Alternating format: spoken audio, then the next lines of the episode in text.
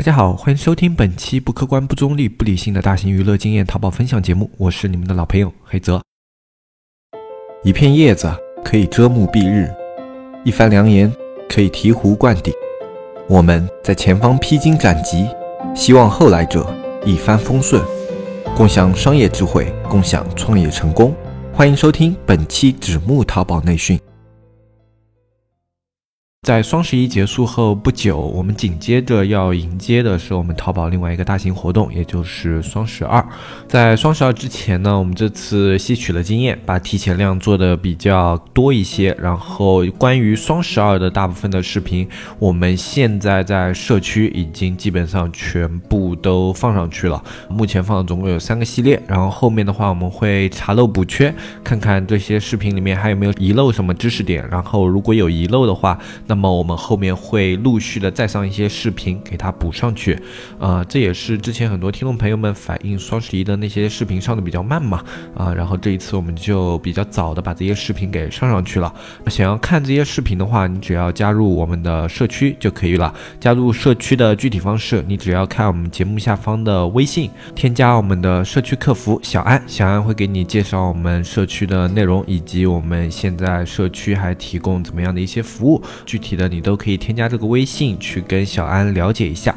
那么今天这期节目呢，我们也就比较提前的把双十二需要注意的一些点跟大家在节目里面再说一下。那么双十二的话，它处于一个比较特殊的节点，因为它前面一个月是刚好经过了双十一这个大促，所以如果双十二你在前面的一些基础工作做的稍微比较好一点的话，它的表现并不一定会比双十一差，甚至在有一些时候，我们的双十二的商品表现在一些偶然的节点，就运营的比较得当的时候，他们会跟双十一持平，甚至会反超一点点。当然，这种情况比较少，大部分的情况是比双十一要差一点的。但是少部分的情况有两次啊，两家店铺反超了双十一这个整体的店铺的营业额的啊。虽然概率比较小，但是小并不代表不存在。而且从整体的量上来说，双十二依旧是一个比较大型的活动，它的活动力度以及参与的这些。客户人数都是非常多的，比双十一要差，但是差不了特别多。就算你的店铺表现再不好吧，就哪怕你只是正常的做一些运营工作，双十二也一般能保持至少双十一二分之一到三分之二这个量，就整体的量级不会下降到一个很夸张的水平。那我们先整体给双十二做一个介绍吧。双十二的话，它依旧是一个大促活动，不过它的营销点会更加侧重于 C。C 店，因为我们自己既做过天猫，也做过 C 店嘛，然后有一段时间是 C 店和天猫同时运营的，在这么一个运营的过程中，就很明显的感觉到，啊，双十一是一个明显侧重于天猫的活动，而且双十二是一个明显侧重于 C 店的活动。包括我们之前说前面有两家店铺是曾经超越过双十一的营业额的，那这两家店铺都是 C 店啊。天猫店的话，反正没有一个单品啊，甚至没有一个单品能够在双十二的。表现超越过双十一的啊，这是它活动分配比上的一个差别。在双十二的时候，它优先向优质的 C 店开放更多的一些流量入口，或者说开放更多的一些活动入口。嗯，在双十二的时候，你有报名的话，也会发现有的一些活动会场是仅针对于 C 店开放的，这是在其他活动里面都很少见的一件情况。呃，因为天猫店的话，在淘宝整个平台里面天然有优势嘛，只有在双十二这个节点。天猫店有的资源他们是拿不到的，这我相信也是淘宝对于它两端商家的一种保护。因为如果你在所有活动里面都把资源偏向于那种最大的卖家，或者说偏向于天猫卖家的话，是非常有可能导致他们的一个 C 店卖家大量的流失的。因为 C 店卖家就开开关关的，每年的就很多。那么如果还没有这种刺激手段的话，就会导致他们平台流失更多的商家出去啊。虽然说流失的商家，大部分来说对淘宝是那种可有可无的商家，但是商家也是淘宝这个平台的一种资源。如果他这个平台的商家大量流失的话，那么很有可能像他的一些竞争平台，类似于像拼多多啊这种比较能够接纳小卖家的平台，他们可以吸收更多的一些商家去他们那里寻找机会，这肯定也是淘宝不愿意见到的一种现象。那么在这种情况下的话，啊，双十二它也会给这些中小卖家或者说表现比较好的 C 店卖家更好的一些资源入口，以稳定这些卖家他们在淘宝平台的稳定性。整体上来说，双十二他们在机制上和双十一是基本上互通的，不管是赛马机制啊，还是它的一个区段赛马啊，就我们前面双十一说的所有的这些机制，在双十二基本上都适用哦，没有一个机制是例外的。这跟你的店铺种类是没有关系的。你是天猫店，你也有参加双十二的一些资源位的，在这些资源位里面，你同样可以享受赛马和区段赛马给你带来的一些优质和一些利。益当然，如果你在前期的工作做得不够好的话，比如说数据优化做的不到位啊，或者说你在一些推广上面的力度不够大，就有可能导致你把这一块的资源给拱手让人。包括前面双十一的话，有很多商家也在跟我们反馈，就是说自己的双十一表现比较一般，不太好，甚至做的有点心灰意冷。那么他回头看看，就觉得他说确实应该在双十一之前更多的去花一些功夫。付花在这种数据优化，或者说在一些就双十一的前面的区段赛马的调整上面的，但世界上没有后悔药啊。不过双十二的话，其实它跟双十一的节点非常的近，那么这是一个很好的你去调整自己做活动的策略的一次机会，因为你刚刚经历了双十一，你很明白他们现在活动是怎样的一个流程，在你明白这些活动流程的情况之下啊，我建议你再把双十二里面的一些流。程去做优化，比如说你数据优化没有做好的地方，呃，你去给他做一些优化啊。甚至有一些人因为在双十一之前找了一些特别不靠谱的平台，导致自己的订单有被查处的啊。那么你也可以考虑去换一些这种平台去做你的数据优化啊。如果你实在没有这种比较靠谱的平台，手上没有这种资源的话，你可以联系小安，小安呢会把我们经常使用的一些平台资源给你做一些分享，在双。双十二之前跟双十一有所不同的就是，你双十二之前经历了一个大促，所以如果你在双十一商品表现够好的话，那么你在这一段时间，其实你可以感觉到你的商品是有一个回暖期的，就它现在的一个销量会比你双十一之前那段时间的一个平均销量基本上要高一些啊。只要你不是那种季节性产品，就是大家需要在呃冬天才买的这些商品的话，你会明显的感受到它有一个上。上升，那么如果是本来这个季节就该卖的，那么它上升是很正常的。我们在不谈季节性商品的情况下，那么双十一的表现对于双十二来说是一把双刃剑。一般来说，就是双十一表现越好，双十二之前这段时间的工作你会更加的好做。如果你的双十一表现不好，那么这一段时间的话，你要比那些双十一表现好的商家付出更多的一个精力。在今年之前的话，其实双十一它所有的一个商品它是不记录权重的。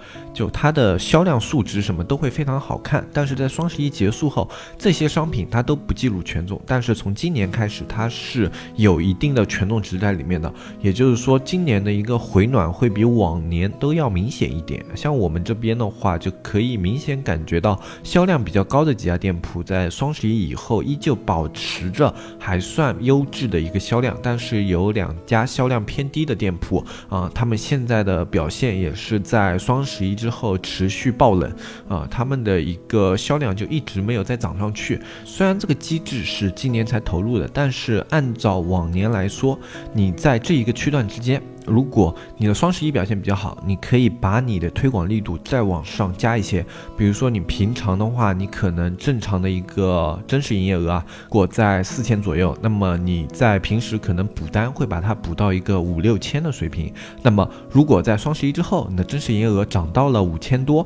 这个时候你补单的话，你可以把它往七千或者比七千更高，靠八千这根线去做一些补单工作。那么在这之前的话，有两。两个好处，一个是你提提升了这个基础的营业额，然后你在这个补单的一个基础量上也给它做一些增加的话，是有概率可以在双十二之前突破层级的。那么是否能突破层级，这个需要结合你自己的店铺来看。反正这个时候是一个很好的突破层级的一个时间段。像有的在中游水准的五层级店铺，如果你这个双十一做的比较好的吧，基本上你可以做到一个靠近六层级的水准。同时，你的营业额如果还在上升，啊，就是说你比双十一之前要高了，这种时候你给他去适当的增加你的数据优化的力度是非常非常划算的。因为如果你突破了层级，在双十二之前突破层级的话，就等于你的竞争环境不一样了，你拿到的一个客户流量也完全的不同了。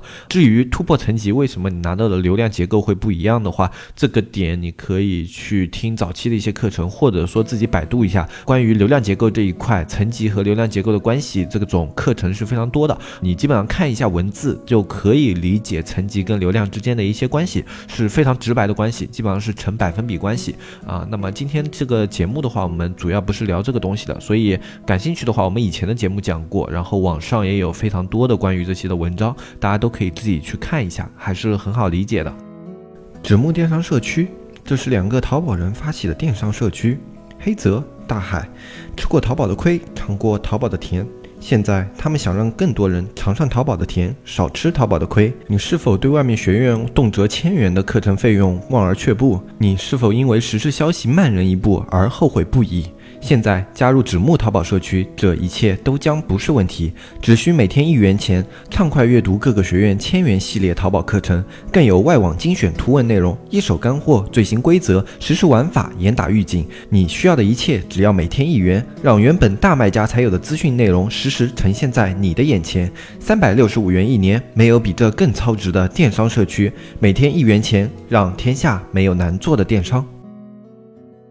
那么，有的人可能会说，我的双十一之后表现还不如双十一之前，或者说仅仅是持平，那我应该怎么去看呢？这个时候你可以分两种情况，一种是如果你差前一个层级，你的线差的还比较多的话，比如说你过完一个双十一还在这个层级的一半的水准，或者说你可能刚刚突破了上一个层级，那这种时候你可以。适当的去增加一些力度，因为你如果加太大力度的话，你的比例结构会失调，就你补单的一个优化结构跟你本身一个真实成交的结构会失调。那么失调以后的话，被抓的风险就会比较高一些。那这种情况，我们还是建议你量力而为，就根据你的基础值，然后来做上升啊，可以做有一点点上升，比平时多一点，但是也不建议多特别多。那么如果你跟前面那一根线差的不多，那你是。可以参考那一些就是冲层级的一个玩法啊，同样把你的一个比例给它适当的上调，上调了以后尝试着冲一下层级。像这种情况的话，即便你在双十一这个节点没有成功的冲上层级，但是双十二结束之后，还是很有可能会把这个层级给突破过去的。这对你接下来去参加年货节，或者说你是一些冬季品的话，对于你双十二结束之后的一些售卖是非常有优势的。综合。下来说的话，这也是我们自己的经验，因为我们店铺冲层级，大部分时候都是选择在这么一个节点完成的。如果这个节点不能够冲层级成功的话，那么我们可能会在来年第二年运营的时候布一个比较长线的冲层级的这样的一个计划。嗯，因为双十一和双十二是非常适合短线去冲层级的一个时间节点。那么如果能够把握住这个时间节点的话，冲层级的优势给店铺带来的好处是。非常非常多的，而且冲上一个层级以后，它带来的流量增益至少可以持续三个月左右。呃，就哪怕是季节性产品，你都可以持续三个月左右，因为这个点的话，呃，到双十二结束，一般的冬季品也可以再售卖两到三个月的样子，所以这是双十二相较于双十一它最大的一个优势所在，因为它有了一次大促的累积，那么你在这一段时间你的销量提升了，你是可以顺理成章的把你的销量再往上给提一点的，然后在提这一点的情况下，配合下一次的大促。完成自己去冲击层级的一个操作，这是非常非常好的一个节点。有需求的商家都是可以考虑的。你的双十二哪怕做的再不好，它的销量一定是要比平时高的，这是我们众所周知的一件事情啊。那么这样的一个节点，你在双十一已经体验过自己的一个营业额大概在什么样的一个水平了？那么结合你双十一的经验，你是可以比较精准的定出自己在双十二的一个目标的。那么我们在节目后面的话，我们在差一点，就是。关于我们怎么样去理解打造店铺的方法这个问题啊，我们经常在节目里面跟大家说的是，我们去理解一个东西，要去理解这个东西的它的理论、它的核心、它的原则。那么方法其实是一个比较次要的东西，在你理解了理论核心以后，你是可以衍生出自己的方法的。所以方法对我们来说只是一种工具，但是有很多的听众朋友，因为可能后比较后面的听节目，那么对这一点的话还是存在着一点误区，因为。我们社区现在它是有着比较多的一些教学视频在里面，虽然不是我们原创的，但是在外面这都是需要去花钱听的一些课程，少一点的几百块，多一点的反正一两千的课程都非常的多啊。那么社区里面的这种视频的话，他们为了去销售自己的视频的时候，他们会把方法这种说法给绝对化，比如说你要打造某个商品，你一定要用我这个方法，比如说做搜索，你如果不按我这套理论来，你是做不起来的。你不要去听外面那些课程，或者说你去做主图点击，那么你一定要按照我这一套方法，那主图点击才有可能做上去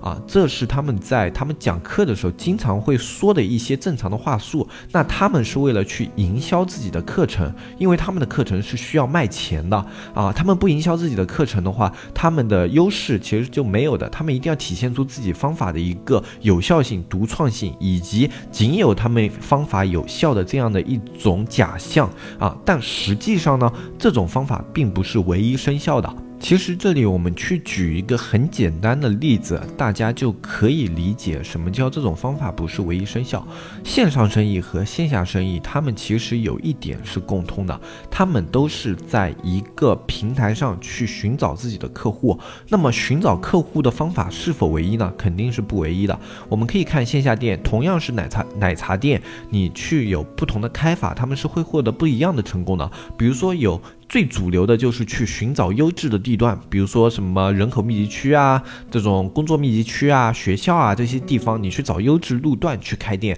这是有的一些正常人的思路。那么仅有这种方法可以吗？像我们现在的话，你结合自己的朋友圈，结合一些外卖平台，即使你地理位置选的不好，但是你也可以利用这些因素去给自己做高知名度，然后让你的商店的辐射区域给变得更广。那么同样这种店。铺现在在我们的社交圈、朋友圈，或者说在外卖平台上是越来越多的出现了。有的店铺可能他们现在都没有门头啊，他们只是有一个营业的位置，他们就可以去给自己的店铺带来可观的销量。那这是不是也是一种成功？所以说，连线下店他们去做这种东西的方法都不是唯一的。那么线上店它的方法就更加的多样了。我们打比方来说，去做一个搜索，那么有很多的课程，他们搜索是。针对于一个大词去做的，然后他们这个大词会拆分成很多的一个小段的操作方法，然后慢慢的去做到这个大词，这是一种主流的操作方法。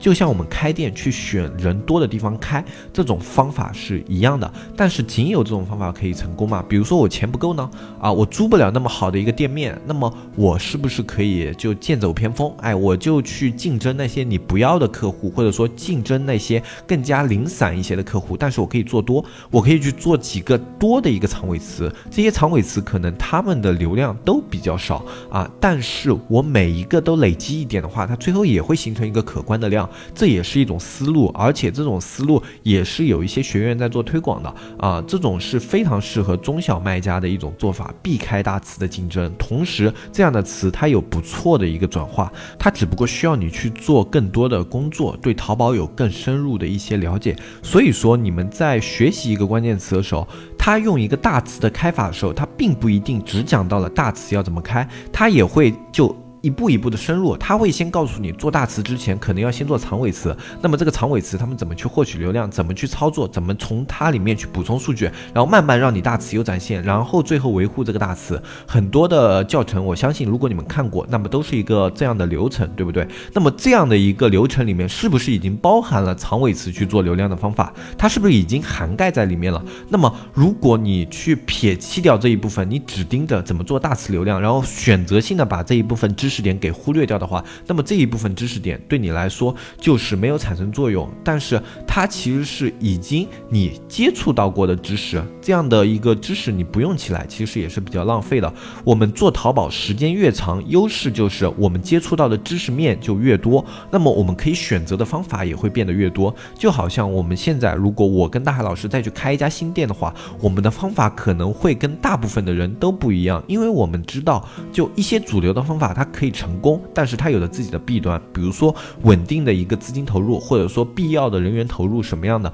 就它的一个成本是固定的，并且它的流量在大部分的情况下是可预期的。那么我们现在去做的话，我们就会选择一些自己还没有接触过，但是我们觉得可行的方法去做尝试。我们会做很多的这种实验性的店铺，然后每年都会有那么一两家，有很多店铺都会给我们带来惊喜。包括大海老师前段时间还跟我说，他做起来了一家小店。那么详细情况的话，因为之前比较忙嘛，双十一的时候比较忙，然后也没有特别仔细的跟他了解。那么在了解过后的话，我们也可以跟大家聊聊看，哎，最近大海老师去做这家店，哎，他是怎么做起来的？然后还有比较真实的一个问题呢，就是，呃，包括现在还是有听众朋友在加了我们的小安以后，跟我们的运营提出这样的一些问题，比如说，他说我想做淘宝，然后现在店也开出来了，然后不太会做搜索，或者说我不太会开直通车，我们的运营就会给他介绍一些方法啊，比如说就是花时间去做一些搜索，然后用数据优化。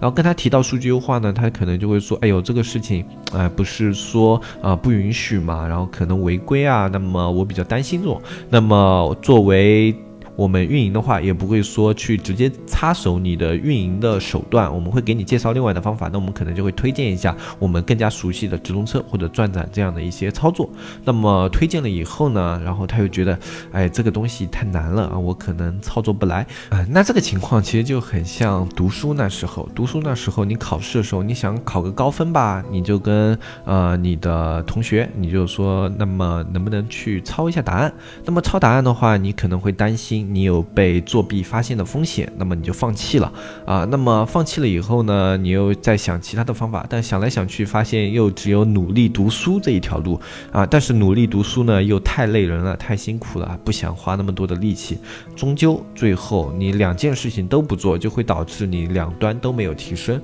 啊。哪怕你去做一些邪门歪路，你去外面参加补习班，哎，或者说你自己去寻求一些高效的学习方法，那都是可以的。但是别人给你的。建议可能就比较的单一，因为别人是用这样的方法成功的，像我们的话，可能更多的是用数据优化和直通车这样的方法成功的。那么我们在推荐的时候也会比较推荐这两块，因为我们可以在这方面给你更多的专业的解答。那么其他方法可能有，就比如说，哎，现在外面不是有做内容营销嘛？那可能有，但是我们现在在这一方面可能还不够专业，我们也在研究这一块东西，但是我们不能说我们现在在这一块点很专业了。那当我们在这一块点做的比较专业了以后，那么我我们也可以给大家一些建议啊，但是我们现在还不够专业，所以你来问我们这些点啊，告诉我们啊，能不能跟你们讲一些就是这种成本很低的，而且很高效的运营方法，比如说内容运营这样的，那么我们也只能就是摇摇头，因为我们在自己没有比较高的一个把握的情况下，那如果去给你们提供这样的建议，那就是误人子弟啊。如果我们在这一方面有成功了，至少我们做起了一家成功的店铺，并且觉得这样。的思路是可以复制的，那我们到那一天会跟大家去说这些东西，但是在我们没有做之前，我们只能给你提供一些呃哪一些这样方面的资源比较好，或者哪一方面这些东西的课程比较好，我们给你做一些介绍，做一些推荐啊，我们不能百分百的保证我们所有的知识内容、知识体系都是那么的完整，都是那么的强悍，所以大家有时候也要体谅一下，就有的时候我们运营解答不出问题来，那也是情有可原的，因因为可能你问及的一些问题就已经超越了他的知识面所接触的一些点了。那当然，关于内容营销以及手淘流量这一块，我们现在一直在做研究。那么手淘流量的话，这一块我们已经是研究的比较多了，但是它的本质依旧离不开需要做优化和一些付费推广的一些内容。内容营销这一块现在具体怎么样还不好说，但是我们比较看好这一块，我们也在研究这一块。那么随着我们的研究和我们的学习越来越深入以后，也许有一天我们也能为大家解读这一方面的内容。不积跬步，无以至千里；不积小流，无以成江海啊！我们都是这样一步一步过来的。大家可以平时也去积累一些这方面的东西啊。我们如果可以在学习之间有一些经验上面的交流的话，我觉得也是很好的一件事情。那今天这期节目我们就说到这里，我是黑泽，我们下期再见，拜拜拜拜拜。